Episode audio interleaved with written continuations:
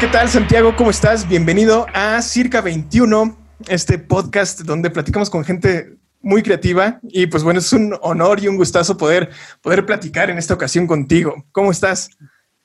Muchas gracias amigos, muy bien, súper chido. Trabajando ahorita, un ratito en el estudio dándole una serie de Netflix, mezclando. Wow. Qué, qué buena onda, man. Qué a gusto suena.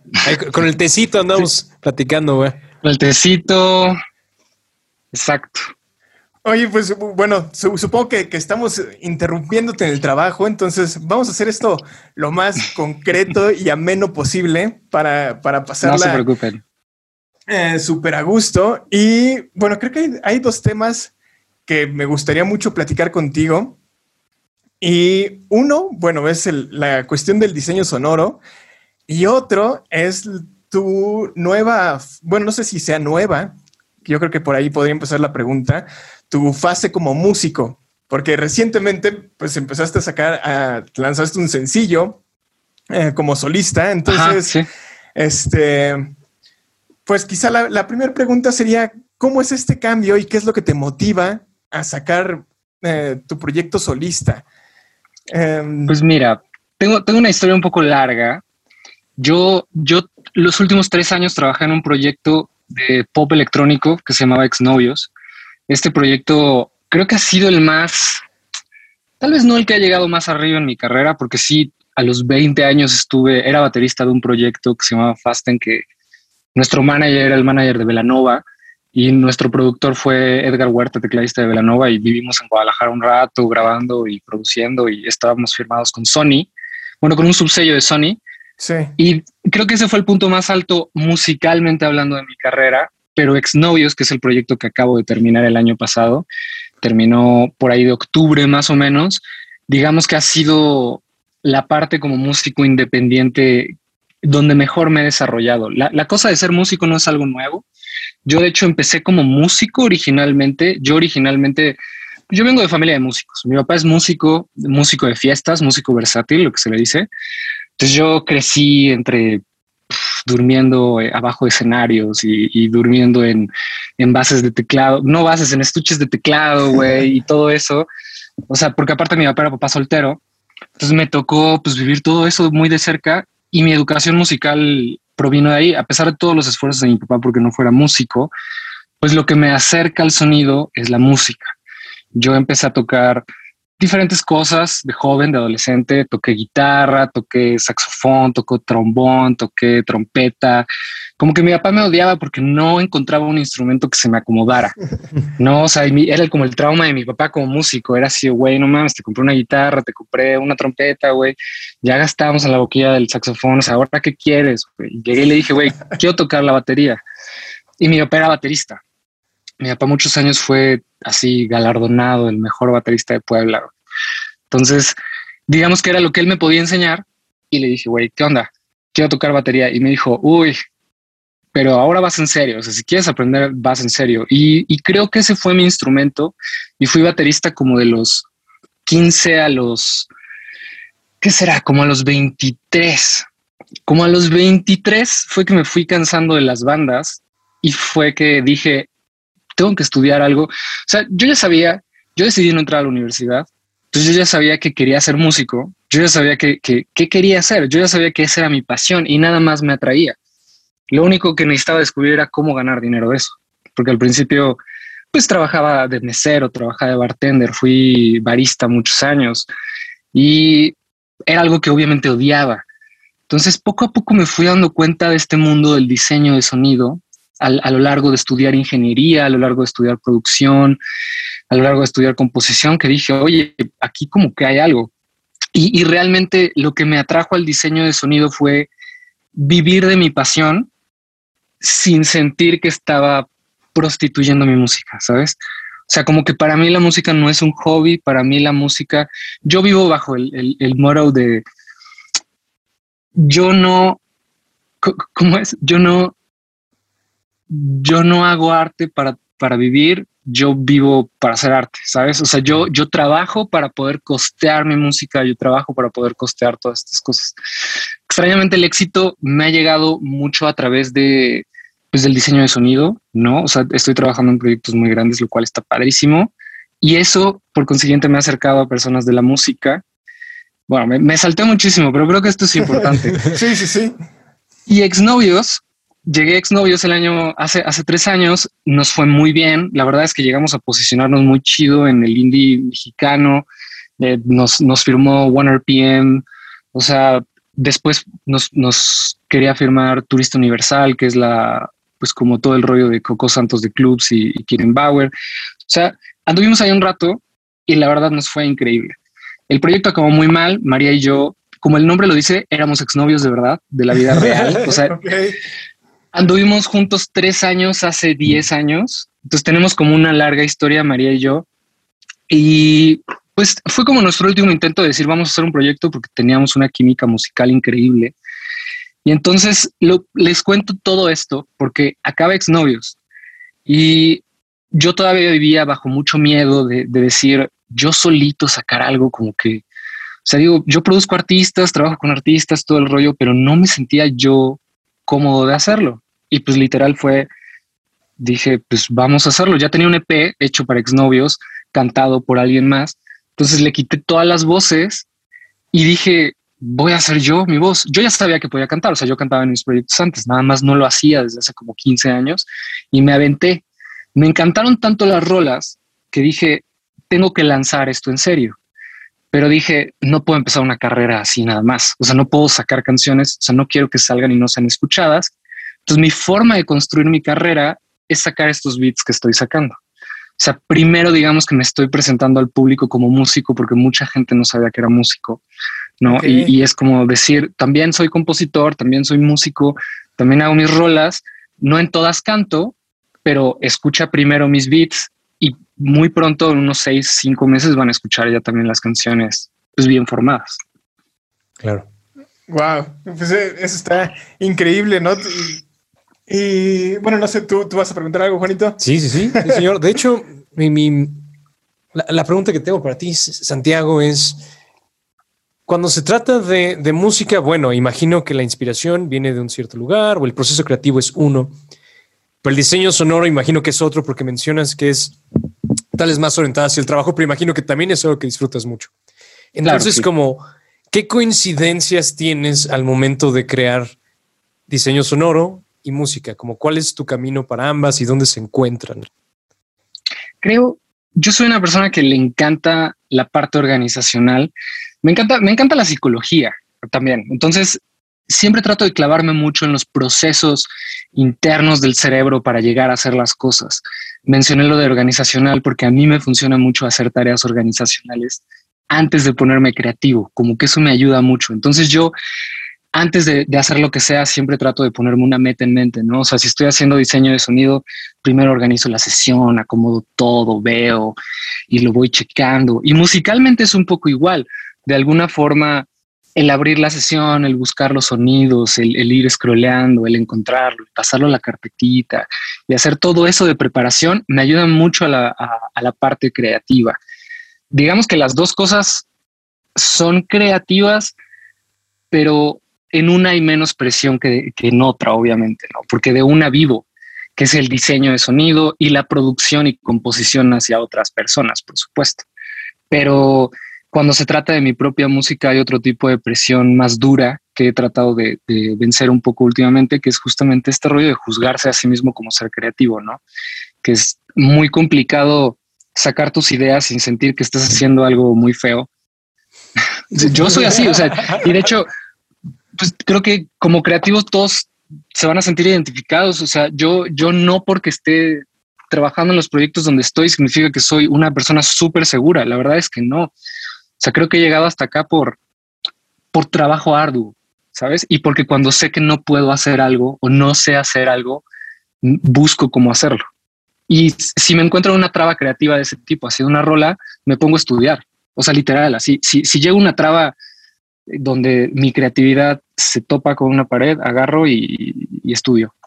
Tal cual. Así, no sé, las cosas organizacionales me ayudan. Wow. Sí, eso, eso está increíble porque porque sí, eh, creo que, creo que esto que comentas de tener el, ir ordenando las cosas te va preparando, va preparando como tu mente, ¿no? Para, para el proyecto que vas a realizar, ya sea música o, diseño sonoro. Creo que eh, va acomodando tu cuerpo, es como hacer el, precalentamiento. Sí, no sé, si no sé si les ha pasado esto cuando, cuando están en estrés. A mí me pasa mucho cuando estoy en estrés, volteo a ver las paredes o lo que sea que tenga enfrente y encuentro figuras geométricas, ¿sabes? O sea, no sé si ustedes lo hacen, pero he escuchado que mucha gente lo hace. O sea, como que ve figuras geométricas y nada más las, las repasa en su cabeza y es como el cerebro tratando de darle sentido a algo, porque no tiene sentido en ese momento, ya sabes. Entonces, como que la organización hace eso, como que hace que me sienta en la realidad. Y dice, bueno, pues vamos a crear, a ver qué sale después. Sí, totalmente. Qué, qué, qué buen como consejo, la neta, ¿qué onda? Oye, y, por ejemplo, en, esta cuestión de, con la trayectoria que tienes y, lo que nos cuentas, de pronto a veces como, como músicos o como creadores, de pronto nos podemos sentir pues, pues desesperados, un poco frustrados, ¿no? Porque lo, que estamos, porque lo que hacemos no, no, no se concluye o no llegamos a donde, a donde queremos. ¿Tú qué consejo o o dentro de esta organización que tienes, ¿qué, patrones has visto o cómo crees que funcionan las cosas cuando, cuando estás trabajando por algo y como que las cosas no se dan en el tiempo que tú desearías? ¿Qué, eh, consejo le darías a alguien que se encuentra en ese punto?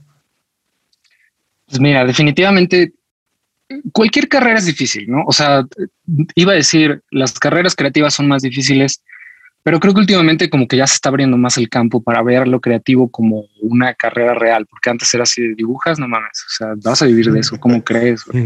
O sea, incluso a mí, o sea, mi papá me decía así como, ¿cómo? ¿Vas a vivir de tu música? Y yo, sí. Sea, era así de, no, güey, ve a pararte un bar, toca y que te paguen por hacerlo. ¿no? Yo era así de, no. Y creo que mucho tiene que ver con poder tolerar la frustración, creo que necesitamos, especialmente los creativos que somos más sensibles, o sea, no me refiero a los creativos que somos más sensibles, me refiero a que todos los creativos somos más sensibles. Por lo tanto, por eso somos creativos. Entonces, necesitamos sí tener un cierto de preparación psicológica para estar listos de que esto no funcione, ¿sabes? O sea, porque el otro día leí algo que decía así como de, güey, o sea, tenemos que sacarnos de la mente ese rollo de si lo quieres, lo vas a lograr, ya sabes, o sea, porque muchas veces depende de muchos factores externos a ti que lo logres. O sea, si tú le echas ganas sin parar, por supuesto que, tienes más chances de llegar, ¿no? Pero es más probable que en el proceso de que le eches ganas te des cuenta de que otra cosa te gusta y encuentres otra alternativa. Y creo que esa es la idea, como, como personas que queremos vivir de nuestro arte o que, osamos a intentarlo o, o lo soñamos, tenemos que estar listos para no cumplir nuestro sueño, porque quién sabe si va a pasar. ¿no? O sea, todo se te puede desmoronar de un día a otro. O sea, yo, yo en algún momento pensé que ya había alcanzado mi pico porque trabajé para TV Azteca en algún momento y en algún momento me dejaron sin proyecto y, me tuve que salir y fue así de, fuck, ahora que ya, ya perdí mi sueño, ¿no? Así de, ¿qué voy a hacer? Y, creo que el, el, hecho de pasar cosas problemáticas es, es ese, pues esa gasolina que necesitamos para seguirle dando. ¿no? O sea, a mí, a mí cuando me pasan cosas malas, yo agarro y digo, le voy a seguir dando. O sea, le voy a seguir dando hasta, que, hasta lograr algo, pero porque creo que mi pasión es tal que no me importa, o sea, que, el simple camino es, es la diversión, ¿no? Entonces creo que ese es un gran consejo para todos. Estén listos para no cumplir su sueño. Tengan planes B, tengan planes C, tengan planes D y sobre todo entender hay muchos músicos que no entienden todavía que, la música o, el caso del diseño de sonido o todo esto no solo es hacer eso. Uno necesita, o sea, por ejemplo, si yo he llegado a, estos proyectos de diseño de sonido, no solo es porque sea bueno. De hecho, considero que me he vuelto bueno con el tiempo por las oportunidades que me han dado, pero las oportunidades llegan porque, porque sabes hablar, ¿no? Porque, porque sabes cómo venderte, porque sabes cómo tener tus redes chidas, porque te gusta generar contenido, porque eres un trabajador que, ayuda más que crear problemas, ¿no? Entonces hay muchos factores externos a todo esto. Yo no me considero alguien súper talentoso, aunque tengo personas a mi alrededor que me lo dicen constantemente y es bonito, o sea, es muy bonito que te digan, güey, wow. Pero yo no me lo creo, güey, ¿sabes? O sea, yo, yo voy a terapia y yo tengo que trabajar en, mi propio miedo de decir, a mí no me gusta lo que yo hago, ¿no? O sea, por ejemplo, no sé, hice la primera temporada de Madre Solo hay dos, que de hecho ahorita estoy haciendo la temporada dos. Estoy mezclando la temporada 2 de Madre Solo hay dos, que es una serie de Netflix eh, hecha por Fernando Sariñana, de Amarte Duele, papá de Jimena Sariñana, todo este rollo. Y, güey, la primera temporada la odio. O sea, la odio con todo mi ser. O sea, o sea, horrible, ¿no? Entonces, pues sí, es algo que ni yo entendía hace un tiempo. O sea, sí es muy importante trabajar en, en la frustración. Creo que sería mi consejo más grande. Más que pensar en, o sea, obviamente estudien música, estudien artes visuales, tengan un gran sentido por la estética, creo que es lo más importante, especialmente si quieres producir o diseñar, ¿no? Pero por sobre todo, trabajen en su salud mental y en su poder a la frustración y en, que no dependa su felicidad de cumplir sus sueños, ¿no? O sea, creo que eso es muy importante. Nadie te aconseja eso. Sí, no. Pero pues es que eh, es el mundo, vivimos en un mundo muy duro. Hmm.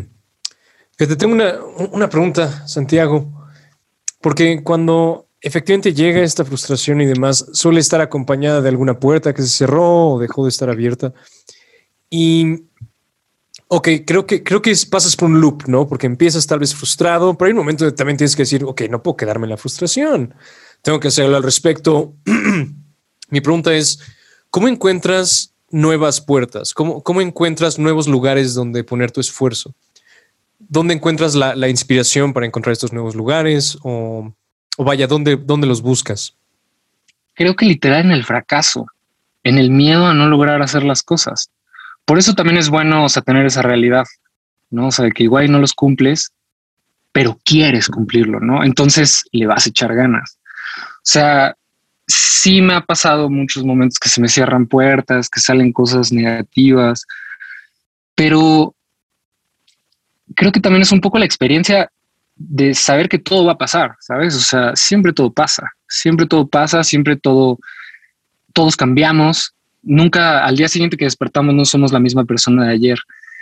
No sé cuál sea la fórmula, yo tengo amigos que les gusta tirarse, ¿no? O sea, que, que cuando se sienten frustrados se tiran y lloran por días, ¿no? O sea, yo, yo no puedo. O sea, yo creo que literal cuando me empiezan a salir las cosas mal, como que trato de analizar cada situación. O sea, real, creo que el truco está en a huevo encontrar algo positivo en lo malo que te acaba de pasar. O sea, creo que ese sería el truco. Busca lo positivo. Tiene que haber algo positivo. No todo es negativo, ¿sabes? O sea, real, si tú buscas cosas positivas dentro de lo negativo, puta, hay mil cosas súper chidas, güey. O sea, no sé, cuando exnovios dejamos de tener contrato con OneRPM, estuvimos asustados por un tiempo y después Turista literal así nos buscó, güey. Y eso viene reflejado por mucho trabajo arduo y porque tenía miedo de que no pasara nada y entonces me empecé a mover y empecé a buscar cosas, ¿no? Entonces, ese miedo a que las cosas no pasen es una gran gasolina para que hagamos las cosas. Creo que la misma negación y las cosas negativas necesitamos usarlas para nuestro propósito. Solamente hazte una lista de cosas positivas. Si te pasó algo muy malo, busca todo lo positivo y con los días, güey, todo va a ser más claro. Como que eso me ayuda a mí, ¿sabes? No sé si hace sentido. Sí, sí, totalmente, totalmente, Y, bueno, cambiando, cambiando un poco del lado del contexto, digo, sabe, sabemos, o, bueno, yo sé muy bien, y a lo mejor la gente que nos escuche, a lo mejor no lo sabe, pero eh, hiciste el diseño sonoro de la serie de, Luis Miguel, ¿no? Y voy a, hacer una pausita. No hice el diseño sonoro, hice la mezcla de sonido. Ok, ok. Y hice la supervisión del diseño de sonido. Pero el diseño de sonido lo hizo Alejandro Di Casa, que es eh, nuestro señor Dios jefe aquí en el estudio. Ok nosotros aquí en el estudio trabajamos de tal forma que es un pool donde somos muchas personas, donde podemos hacer de todo. Lo que, o sea, literal así, Alex lo agarra y dice, güey, llegó Luis Miguel, güey. A ver, tú mezclas, tú supervisas, tú haces foley, tú haces diálogos, tú haces tal y arma equipitos, ¿no? Y entonces los equipitos trabajamos en los proyectos. Ahora es una bendición estar acá. no soy alguien religioso, es una palabra muy rara, pero es, es algo muy padre, o sea, porque como que nos seleccionan muy bien a los que estamos aquí. Somos personas, todos somos muy chidos, somos una gran familia y Alex es el diseñador de sonido. Solo quería hacer esa, esa pequeña aclaración. Ok, perfecto. Igual mi, mi, pregunta va en el sentido de cómo se lidia con la presión. O digo, a lo mejor una parte del músico puede ser, ah, quiero, quiero lograr el, eh, este, llegar a cierta posición, pero ya una vez que llegas a esa posición, pues también ahí hay, hay retos, ¿no? Hay, quizá hay retos todavía más difíciles que el, que el de llegar. Y a lo mejor en, esta, en, en, esta, en este trabajo, en este proyecto, pues hay, hay, mucha, hay mucha presión seguramente por parte de todo mundo involucrado. Entonces, ¿cómo, ¿cómo se lidia con la presión en un proyecto de este tamaño? Creo que de verdad necesitas, o sea, cuando haces proyectos como estos, necesitas estar súper consciente que todos los meses que dure el proyecto vas a estar de lleno en esto, ¿no? O sea, de, entrada cuando entras es como, me tengo que mentalizar para que va a haber presión, porque va a haber presión. Trabajar con los productores, trabajar con los directores, revisiones. Eh, si no eres una persona que suele recibir bien eh, las notas, eh, o los comentarios o el feedback, la verdad es que esta no es una carrera para ti, porque nosotros recibimos de que 100 markers por episodio, güey, ¿sabes? Así de, sí, bueno, depende de la serie, depende del productor, depende de la casa productora, depende para dónde van. Hay diferentes procesos de quality control. Entonces recibimos cierta cantidad de, markers del director, cierta cantidad del productor, cierta cantidad de Netflix incluso, ¿no? Entonces yo recibo comentarios de mi supervisor. Por ejemplo, esta temporada no la estoy supervisando. Entonces tengo un supervisor arriba de mí que recibe y me dice, güey, aquí este diálogo está muy medioso, ¿no? Esta rol está muy arriba, este ambiente está muy grave. Entonces, pues lidiar con ese pedo se trata de amar lo que haces, creo. Creo que mucho tiene que venir de, amar lo que haces. Siempre hay un punto donde quieres tirar la toalla. O sea, a mí no me ha pasado ni un solo proyecto donde no llegue un punto donde ya estoy harto. O sea, todos los proyectos me hartan y no puedo estar haciendo una misma tarea por mucho tiempo. O sea, puedo, yo antes de mezclar esta serie hice diálogos para una película que se llama 2 más 2, donde sale Arad de la Torre y Tesaía. Y antes de eso hice Luis Miguel. Y antes de hacer Luis Miguel hice efectos para otra madre. Entonces es chido estarse campechaneando para aguantar esa presión, porque está cabrón. O sea, solo mezclar todo el tiempo no podría aguantar esa presión, ¿sabes? Es, necesito vacaciones de eso cada cierto tiempo. y pues no tomarse las cosas pues, tan sensibles, ¿sabes? O sea, porque siempre va a haber un chingo de cambios. Entonces de ahí viene todo ese rollo de aguantar la presión. Hay que, hay que comer muy bien, hay que mantenerse mentalmente muy sano, hay que hacer ejercicio. O sea, de verdad, así yo, yo me compré mi, mi, Apple Watch justo para eso, o sea, para saber cuánto llevaba mucho tiempo sentado, para pararme, para, o sea, tener una chamba así, somos ratas de laboratorio, güey, estamos encerrados 24/7, o sea, si mi supervisor trabaja de que 16 horas al día pero, güey, cuando yo estaba en, en Azteca, trabajaba igual unas 14 horas al día, me lesioné la mano, me tuve que comprar un mouse especial.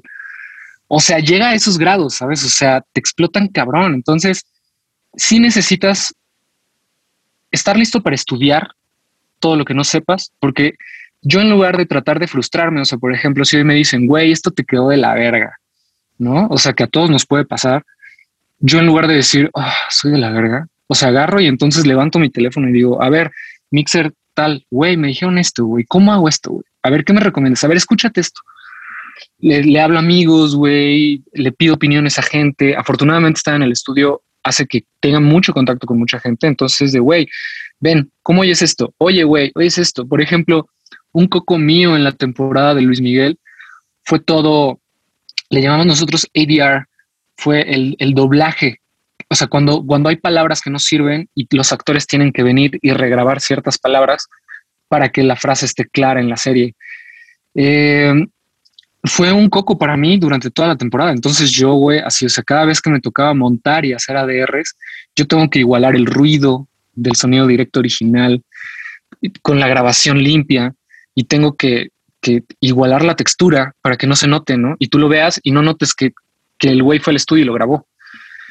Y güey, yo le hablaba a todos, güey. Así yo bajaba a todos los estudios y les decía, güey, ven, ven, ven, ven, escucha esto, a ver, ¿te suena ADR? ¿Dónde está el ADR? Y todos así, no, pues no. Obviamente al principio era así, güey, pues mira, aquí haz esto. Y hay unas cosas que son imposibles, pero pues tratamos de seguir estudiando para que esa frustración sea cada vez menos, ¿no? O sea, creo que la presión es un poco menos conforme agarras más experiencia. Como que se, se va minorando, se va disminuyendo, confías más en tu trabajo conforme te haces viejo. O sea, mi, mi jefe Alex, el, diseñador de sonido de todos los proyectos que salen, o sea, mi, mi, mixea sin, sin ver el medidor. Y mucha gente igual y, igual y dice, Ay, yo ya lo hago, güey, ¿sabes? O sea, y digo chingón, igual y te queda verguísima. A mí no. O sea, yo, yo todavía tengo que ver el medidor, ¿no? Entonces me siento a trabajar con él y veo que trabaja sin el medidor y mueve y hace y es como de wow, qué confianza. O sea, eso inspira muchísimo. Pero tienes que amar lo que haces, güey. O sea, yo amo venir los fines. Entonces, sí, no, me tienen que detener para venir creo que la gente que se dedica a, estas carreras creativas, eh, en particular a hacer diseño sonoro, es gente que de cajón ama lo que hace, ¿no? No creo, no veo a un papá obligando a su hijo a estudiar diseño sonoro, ¿no? Como, como de repente te toca a alguien que estudió derecho o contabilidad porque, porque pues así es la familia. Lo obligaron. Entonces, sí, mucha gente pasa de cine a hacer sonido. Ok. Wow.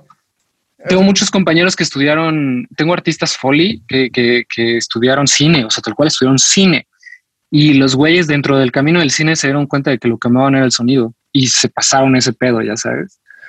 O sea, sí pasa. Sí, es que, el, eh, es que el, audio dentro de una película a veces no lo sabemos, pero es el 50% de toda producción audiovisual, ¿no? Totalmente. O sea, la realidad no, no, te vas a creer la realidad sin el sonido, güey. Mm. O sea, sí, sí es muy, muy, muy importante. O sea, como que muchas veces cuando, no sé, yo vi, por ejemplo, esta película mexicana, El baile de los 42. no, no, no, no la, he, visto. Muy famosa, acaba de salir en Netflix hace un, mes, más o menos mes y medio, con Poncho Herrera. Trata sobre, sobre el, el güey este que era, creo que, esposo de la sobrina de Porfirio Díaz y que encuentran a los hombres vestidos en el México colonial. o sea, se, trata de una historia de, ya sabes. Y güey, los ambientes y la gente que se oye afuera de la casa es demasiado, o sea, se oye demasiado. Yo no, no quiero criticar el trabajo de, ningún colaborador, amigo, ya sabes. O es más una cosa de presentar esto de la realidad. Yo no me creí esa película porque los ambientes no, no me hacían sentir ahí, ya sabes. Entonces sí es muy importante pensar en la psicología de todo esto para que la gente se lo crea, porque se lo tienen que creer, o sea, se tienen que meter en la historia. Cuando no escuchan el sonido y no se dan cuenta que está ahí, es cuando lograste tu trabajo. Cuando mejor está hecho. Que justamente es eso, ¿no? O sea, al principio nos comentabas que tienes un interés en la psicología y demás. Y francamente creo que el, sonido es 100% psicología. Estás tomando aire, las moléculas de aire y las mueves chistoso para generar una emoción ¿no? en el receptor. Totalmente. Y también muchas veces es bien cagado como, o sea, no sé, o sea, tú ves una película y obviamente tú te imaginas que es la realidad porque estás inmerso en la película. Pero lo cagado es que no te das cuenta que estás viviendo realidades de otras personas porque el sonido muchas veces no suena así, ya sabes. O sea, si tú estás en tu vida diaria, muchas veces no suena como suenan las cosas en la película, pero te estamos haciendo creer que así suenan. O sea, no sé, cuando hicimos Nuevo Orden, la, última película de Michel Franco, que fue sonadísima película de donde los pobres matan a los ricos y todo este rollo. Michel Franco, parte de su concepto era que quería que los, que los diálogos fueran un tanto molestos, que no se entendieran tanto y que estuvieran como medio enterrados, para que te sintieras frustrado. Y funcionó, o sea, tal cual, creo que mucha gente se sintió muy frustrada porque de momento no entendían cosas y era así como de, güey, ¿qué está pasando? ¿Sabes?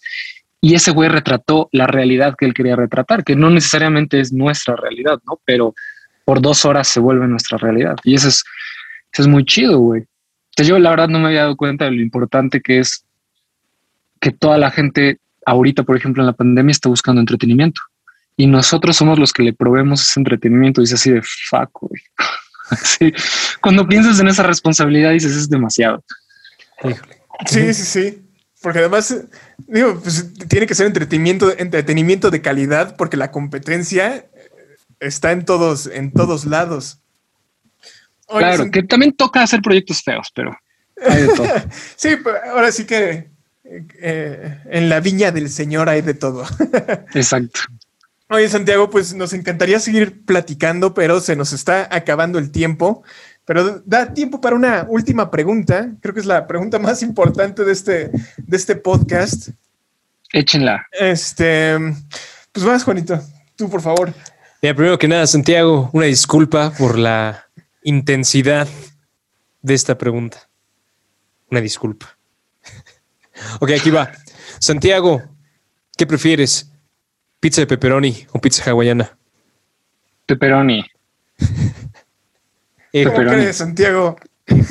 Pepperoni. O sea, mira, yo no soy de las personas que odia la pizza hawaiana, me encanta, también me gusta. O sea, pero es que el pepperoni sabe wow. De hecho, ayer comí una. Ayer comí una viendo Loki. Uy, qué gusto. Yo pensé que me ibas a preguntar algo así de Luis Miguel o algo así súper secreto, ¿sabes? Que no puedo hablar. a ver, Eso es para cuando dejemos de grabar, Santiago. no, es, la última pregunta del podcast. Todos los invitados nos dicen qué prefieren y la, de Pepperoni pues tiene, va ganando. nosotros somos Team Hawaiana y como que no. Sí, sí, raro. Sí, sabe muy bien, la neta. Pero, pero bueno, ha sido. Sí, sabe muy chido. Ha sido un gustazo poder platicar contigo. Espero que no sea la, última vez. Este, ojalá podamos platicar eh, nuevamente más adelante. Y, este, y poder saber, y ahora sí que seguirle el, rastro a, tu proyecto también musical, que creo que, que creo que va empezando. Estás creando esta palabra que ya está muy de moda con las redes sociales, el awareness entre la, entre la gente. Este, entonces, pues seguro vamos a estar siguiendo muy de cerca todos tus proyectos. Así, muchísimas gracias y ha sido un verdadero gusto poder platicar contigo.